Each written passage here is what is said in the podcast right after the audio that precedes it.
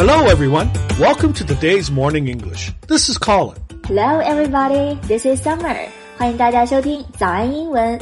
今天呢，我们就来聊一聊啊，职场中一个特别常见的话题——开除。虽然这个话题比较沉重，但是啊，它的英文表达其实特别好玩。I think we all know that we can use the word fire. But other than that, there are various expressions and words we can use. 那今天关于这些开除的表达，我们也都为大家整理成了文字版的笔记。欢迎大家到微信搜索“早安英文”，私信回复“救命”两个字来领取我们的文字版笔记。Colin, I think that we all know the word fire. It's because we're familiar with this sentence. You're fired. Yeah, yeah. Uh, especially in the movies or TV series, we often see like a angry boss yelling, "You're fired." Yeah，倒霉的员工啊，每次呢就会怕老板对他说这句话：“你被炒鱿鱼了。”那用的就是 "You're fired." 那员工如果是被开除，我们要注意用上被动语态，用 be 动词加上过去分词，所以是 "You are fired." 这里的动词啊，还可以用到 get。You get fired.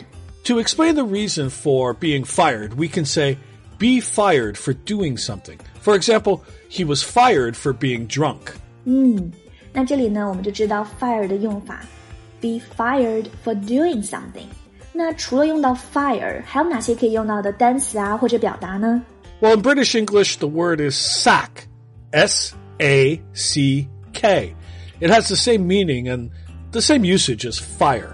嗯，所以啊，在英式语中我们就会用到 sack， 和这个单词 fire 是完全一样的用法。那前面那句话我们也可以说成 He was sacked for being drunk. Exactly. We should know these two words are not very formal. In written English, we should use the word dismiss. D I S M I S S. Dismiss. 所以啊，在学习词汇的时候，给大家提个醒，我们一定要注意这个单词适用的场合。 就比如刚刚 Colin 提到的 dismiss，它其实和 fire、sack 表达的意思是一样的，但是它特别正式，就可以用到书面啊或者写作中来。If you're writing an essay or formal email to your boss and you use the word fire instead of dismiss, it shows that you're not that educated. 嗯，I see. 那我们刚刚讲了三个单词，对吧？dismiss 正式的表达，fire sack。 那除了这些之外，有没有什么相关的俚语？Well, that's an interesting one. To give someone the axe. Mm, do you know axe? A heavy metal tool to cut down trees? Axe 那指的就是斧子，而且在英式、美式中呢，书写还不一样。英式里面是三个字母 A X E，在美式语中更简单，就两个字母 A X。那这个字面意思是 give someone the axe，给某人一把斧子， 指的也是开除吗？Yes. If someone gets the axe, they are dismissed from their job. So the axe is a gift? well, maybe. Or we can interpret it this way. The axe is a tool to get you out of the company. Okay. 所以怎么理解都可以，只要能记住就可以。给你一把斧子， 你可以把斧子理解为是一把礼物，或者呢，也可以是让你离开公司的一个工具。So, Colin, have you ever been given the axe before? Of course not. I'm the whole package. I never get canned. Get canned? What does that mean? Oh, here getting canned is the same as getting fired or sacked.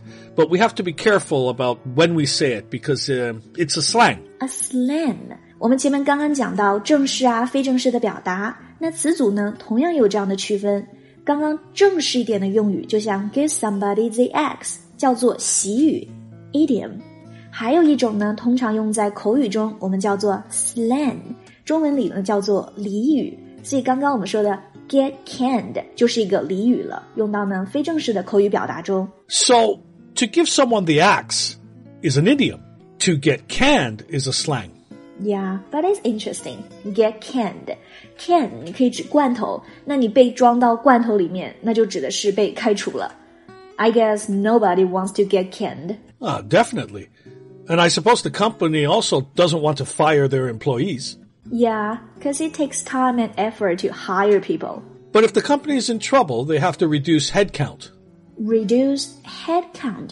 This is an interesting expression. Well, to reduce headcount means to lay off or fire employees, uh, but it sounds more sensitive. After all, people are involved. 嗯，reduce 指的是减少，headcount 指这个人数，所以这个词组 reduce headcount 就是指减少人数，就表达了裁员这个意思，而且呢，它比较委婉。Well, if they're letting people go, they can at least say something nicer.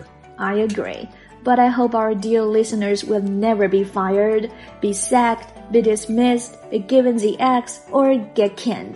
OK，所以呢，这就是我们今天关于开除的各种干货的表达。关于今天的笔记呢，欢迎大家到微信搜索“早安英文”，私信回复“救命”两个字来领取我们的文字版笔记。Well, thank you for tuning in. See you next time. Bye. This podcast is from Morning English. 学口语就来早安英文。